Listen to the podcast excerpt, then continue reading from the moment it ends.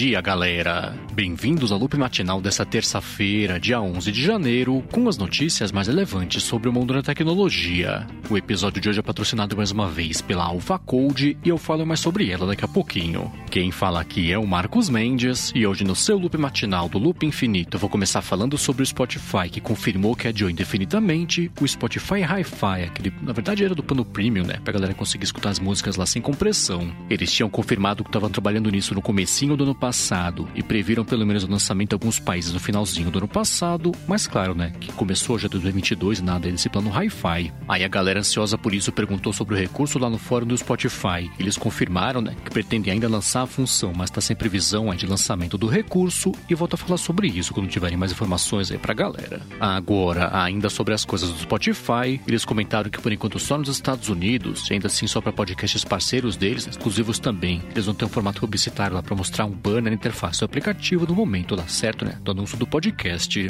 O banner com as informações do anúncio vai aparecer na interface no momento só do anunciante, que é uma coisa lá que quem for publicar o podcast consegue programar, né, para programar e sair tudo certinho, mas de novo, né, só Estados Unidos por enquanto vai ter acesso a isso aí. Agora, ainda sobre o mercado de streaming, só que falando de vídeo, o Hollywood Reporter comentou que a Netflix está fazendo um anime agora aí de Scott Pilgrim. A série de quadrinhos do Scott Pilgrim ganhou um filme lá em 2010 que saiu na mão do diretor Edgar Wright e está envolvido também nesse projeto né, como produtor executivo. O pessoal do Hollywood Reporter só não comentou quando é que está prevista para essa série estrear, mas falou né, que aquele estúdio Science Saru, que fez os episódios aí do Star Wars Visions, está envolvido também nesse projeto. Já uma outra coisa que virou notícia também no mercado de streaming de vídeo foi que pelo segundo ano consecutivo, o ator Jason Sudeikis ganhou o Globo de Ouro de melhor ator de série de comédia pela série Ted Lasso do Apple TV Plus. Na premiação que rolou de domingo para segunda, a HBO ganhou vários prêmios também, né? Com as séries Rex, Mare of e também Succession. A Netflix se deu bem lá com o filme O Ataque dos Cães, né? Que estreou recentemente na plataforma.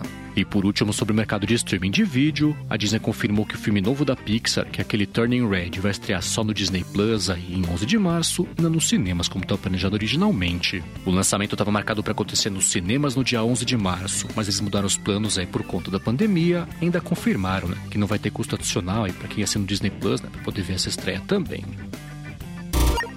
E enquanto isso aqui no Brasil, o Procon Carioca multou a 99 e a Uber também, por conta do cancelamento de trajetos aí dos motoristas, que é um problema bem grande, né? Que tem rolado no país inteiro, na verdade. As multas foram de mais ou menos 3 milhões para 99 e 5 milhões para Uber, e a Uber confirmou já para os nossos amigos do Tecnoblog que ela vai tentar recorrer. A Uber falou que são os motoristas que podem aceitar ou rejeitar o trajeto e que ela tem até um sistema de antifraudes, mas assim a decisão é do motorista, né? Que não é funcionário da empresa, e é por isso que ela vai tentar recorrer. Já a 99 falou que os cancelamentos correspondem só a 5% do total e comentou também que está à disposição do Procon do Rio de Janeiro para prestar esclarecimentos, mas não falou, né? Você vai tentar recorrer também dessa multa aí de 3 milhões. Agora, uma outra notícia também que pintou no mercado da mobilidade veio da Tesla. O Elon Musk tweetou que a partir de 17 de janeiro, o preço daquele Full Self-Driving Mode, né? Que é aquele modo que era para ser completamente autônomo, mas não é na verdade, vai aumentar em 2 mil dólares o preço e vai ser 12 mil dólares agora. Com isso, ele vai chegar a custar 50% a mais aí desde o lançamento do beta, né? Que aconteceu em outubro de 2020 e ele falou que é isso mesmo. O Musk falou que esse preço vai continuar subindo aí para os clientes da Tesla conforme for chegando perto aí do lançamento oficial, mas confirmou né, que isso diz respeito só aos preços aí dos Estados Unidos.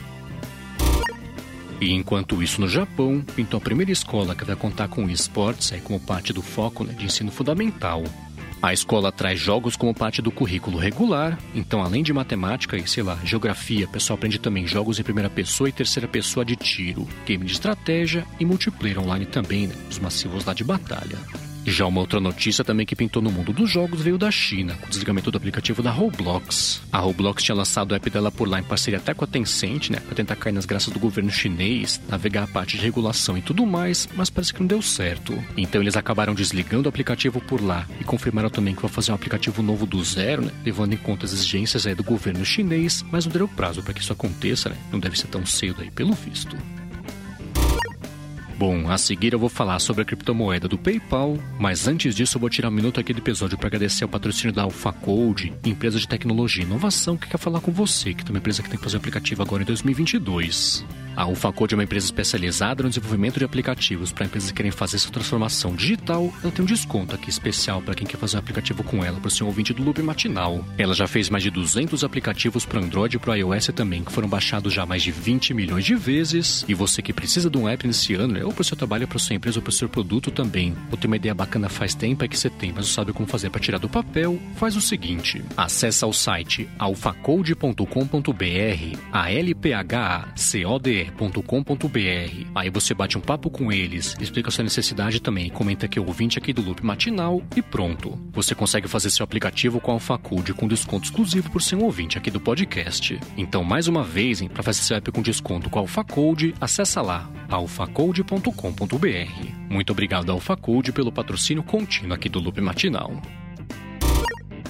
Bom, vamos lá, né? Já fazia umas semanas que vem rolando um rumor por aí de que o PayPal está se preparando para lançar a própria criptomoeda. Eles confirmaram mais ou menos aí que esse é o plano mesmo. O diretor de moedas digitais do PayPal confirmou que eles têm esse projeto, né? Que fazendo uma foto aí que vai se chamar PayPal Coin, mas falou que não sabe quando que isso deve ser lançado, né? Se é que vai ser lançado oficialmente. É que ele explicou que eles estão desenvolvendo a coisa toda ainda, né? Que stablecoin não é uma coisa muito fácil aí de se desenvolver, mas ainda confirmou, né? Se eles forem lançar isso mesmo, vai ter uma etapa bem grande regulatória de aprovação, né? Para conseguir lançar direito aí todos os países. Agora, ainda sobre dinheiro e sobre o mundo da tecnologia, as fontes da Reuters comentaram que o Reddit bateu na porta lá do JP Morgan Chase, Morgan Stanley e também Goldman Sachs para fazer IPO mais ou menos em março desse ano, com uma avaliação que eles esperam né, de que seja de 15 bilhões de dólares. Sobre esse valor de mercado, eles já tinham mandado documento lá para o governo americano, né, para o SEC, que é regulamento do mercado financeiro americano, comentando essa avaliação que eles esperam aí de 15 bilhões, 50% a mais do que a avaliação que eles tinham em agosto, com a última rodada de investimento, e agora pintou esse rumor,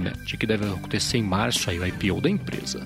E ainda de bastidores aqui do mercado, o exército da Suíça baniu diversos aplicativos de troca de mensagens por medo aí do governo americano meter o bedelho e de comprometer as informações sigilosas lá do exército. Então o exército de lá tá proibido agora de usar, por exemplo, o Signal, o Telegram também, né? o WhatsApp e tudo mais. E tem que usar por enquanto só um aplicativo chamado Trima, que é justamente um aplicativo suíço e com servidores localizados só no país. Na verdade a questão é exatamente essa, né? Então por ter servidores só na Suíça e não nos Estados Unidos, por exemplo, a justiça americana não pode obrigar o repasse de informações e a turma não tem que cumprir, né? Se pintar um pedido desse aí por parte deles. E já que eu citei o WhatsApp, deixa eu comentar que parece que vai sumir daquela interface principal, né, da lista de conversas, os botões lá de lista de transmissão de grupo novo também. O pessoal do site WBeta Info publicou uma foto mostrando que a pessoa vai ter que tocar primeiro naquele ícone que existe hoje em dia na interface, na parte de cima direita da interface, para sim escolher se quer fazer uma nova conversa, abrir uma nova conversa em grupo ou também lá uma lista nova de transmissão.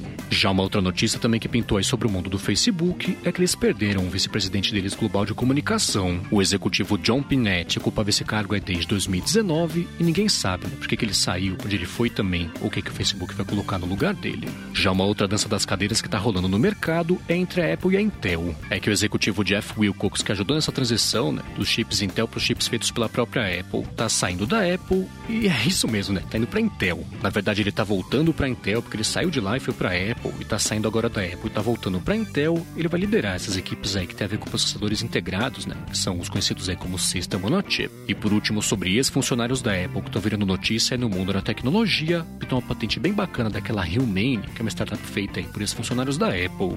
Eles fundaram essa startup faz um tempo comentando que iam trazer mais humanidade para a tecnologia, deixar mais pessoal ainda esse sistema de computação pessoal. Essa patente mostra né, o que eles pretendem fazer aí, como é que vai se traduzir isso aí no mundo real. Essa patente descreve acessório vestível que bem provavelmente não está escrito por lá, mas vai ser usado na cabeça do usuário. Ele tem um projetor lá com laser, né, que pode projetar na mão da pessoa, por exemplo, algum texto, né, notificação e coisa desse tipo.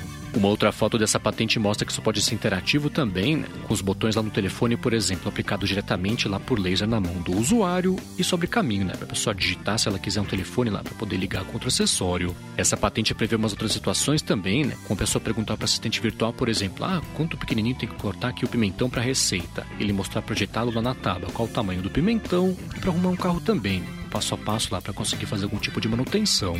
Nesse documento só não fala, claro, né, quando aí também que eles podem lançar esse acessório, mas caso você queira entender melhor como é que a coisa deve funcionar com essa patente, tem link aqui na descrição. E enquanto isso, no mundo da Apple, ela falou que está reduzindo aqui em São Paulo o horário de funcionamento daquela Apple Store que ela tem no Shopping Morumbi, que ela geralmente abre das 10 da manhã até as 10 da noite, mas vai ser cortado aí, agora vai ser do meio-dia até as 8 da noite. Isso é resultado do aumento de casos de Covid, não só por parte do público, mas de funcionários também, né? Um caso meio sério que foi detalhado aí ontem pelo pessoal do 95 Mac, mas é só São Paulo, Rio de Janeiro continua em horário normal de funcionamento. Bom, e por último sobre a Apple, também encerrando aqui o episódio de hoje, o jornalista Mark Gurman da Bloomberg comentou que entre março e abril desse ano, ela vai mesmo anunciar um iPhone SE novo, que vai ser o iPhone SE 3, mas vai manter o design atual, né, do SE 2 aí, só que ele vai ganhar conectividade 5G. Então ele não deu uma data muito precisa sobre isso e comentou só que esse anúncio vai rolar entre março e abril desse ano e vai ser uma live e não um evento aí como algumas pessoas vinham especulando ultimamente. Isso aí, galera. O loop matinal do Loop Infinito vai ficando por aqui. Se você quiser se inscrever no canal do Loop Infinito no YouTube, o link tá aqui na descrição do episódio lá no loopmatinal.com, junto com os links das notícias que eu comentei hoje.